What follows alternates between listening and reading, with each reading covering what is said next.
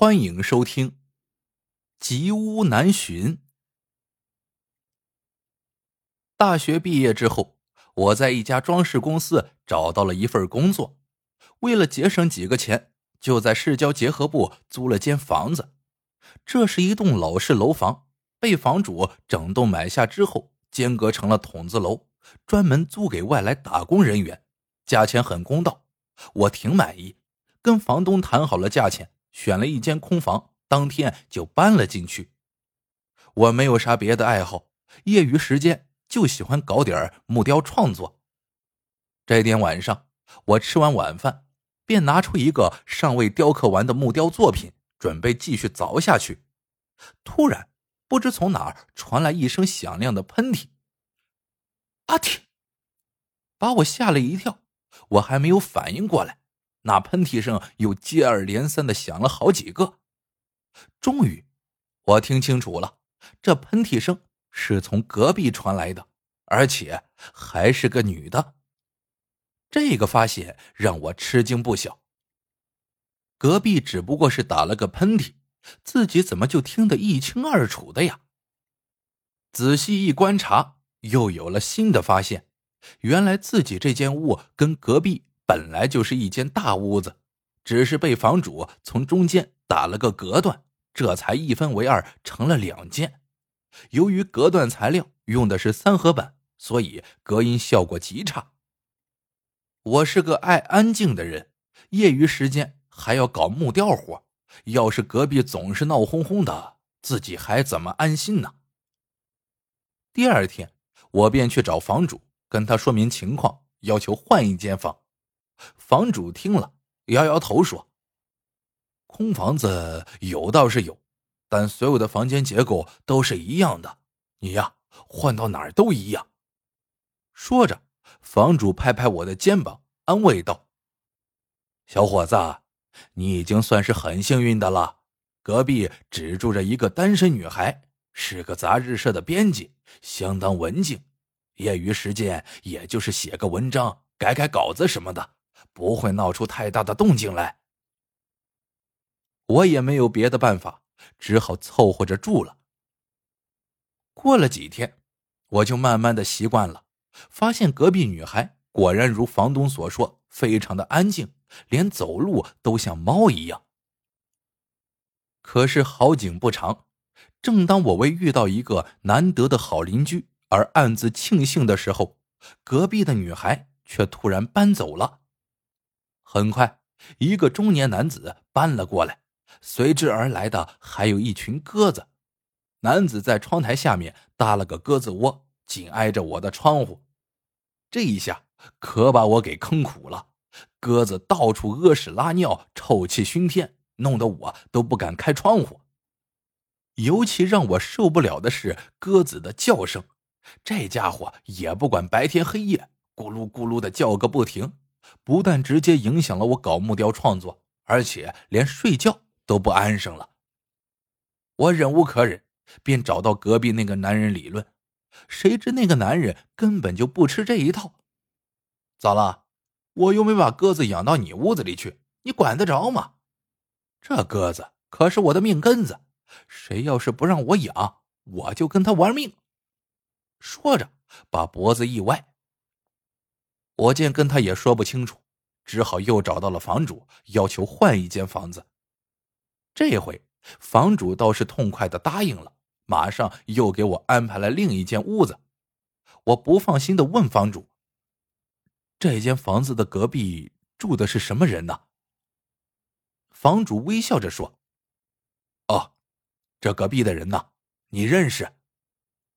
我一愣：“啥？”我认识。房主说：“对呀，就是原来住你隔壁的那个女孩。”我听了之后是既高兴又有些奇怪。她不是搬走了吗？怎么还在这里住啊？房主说：“哦，可能是外面没有找到合适的房子吧，这才又搬回来的。”我一听乐坏了。和这样的女孩住隔壁是件多么幸福的事情啊！不但又能安心的搞木雕创作了，而且睡觉都安稳呐。可令我万万没有想到的是，我刚搬进去不久，这天一下班就看见女孩正在指挥着两名工人往外搬东西，我吃了一惊，因为有些熟了，便上前去问女孩：“怎么又要搬家呀？”女孩没有说话，脸先红了，蚊子似的答道：“也搬不远，只是那边又腾出了一间屋子，是朝南的。这间屋子太暗了。”我暗暗叫苦：“你走了，天知道又会住进来一个什么样的人。”有心挽留女孩，可话又不知道怎么说出口，自己有什么权利不让人家搬家呀？再说了。如果执意挽留一个姑娘跟自己住隔壁，这动机也让人怀疑呀。我咬了咬牙，算了，听天由命吧。可是啊，我这命还真是苦。女孩搬走后不久，隔壁就住进来一对中年夫妇，他们呢可没那么安静。刚进来的头一天晚上，两口子就不知道为什么大吵了起来，一直吵到半夜。过了几天，这对夫妻的关系好不容易缓和了，战争也平息了。那个女的又不知是犯了什么邪，整天在屋里乱蹦，跺的地板那是咚咚的响，一边蹦还一边不住的数着数。我实在是受不了了，便到隔壁去探个究竟。发现原来那个女的是在屋里跳绳，说是什么跳绳减肥法。每天睡前必须跳上几百下，我当即表达了自己的愤慨，希望女人不要再跳了。谁知她却蛮不讲理。那怎么行？跳绳减肥法必须持之以恒。我现在的体重还没减下来呢，我呀得必须得坚持下去。我哭笑不得，你没减下来，我这几天都掉了好几斤肉了。可不管我怎么说，到了晚上，隔壁的女人还是照跳不误。我只好硬着头皮再去找房主，要求换房。这回呀，我多了个心眼儿，主动要求搬到先前那个做编辑的女孩隔壁去住。房主一脸的遗憾，说：“女孩的隔壁已经有人住了。”我想了想，说：“那好吧，你别管了，我去找那家人。”跟他换房。为了找个安静的地方，我是豁出去了，找到女孩的隔壁，提出每月给她一百块钱的补偿，那家人才终于答应跟我换房。虽说花了点钱，但终于又能跟那个猫一样的女孩住隔壁了，我还是兴奋不已。搬家那天，正好被那个女孩碰上，女孩很奇怪的问我。您又搬到我的隔壁来住了。说罢，脸上泛起了一丝红晕。我哈哈一笑：“是的，我是特意搬到你的隔壁来住的。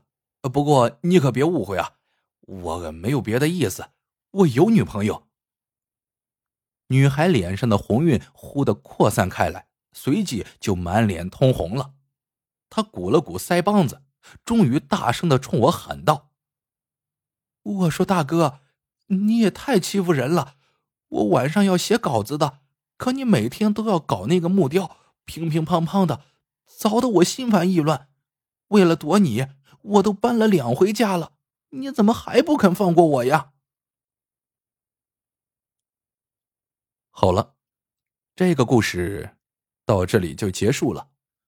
喜欢的朋友们记得点赞、评论、收藏。感谢您的收听，我们下个故事见。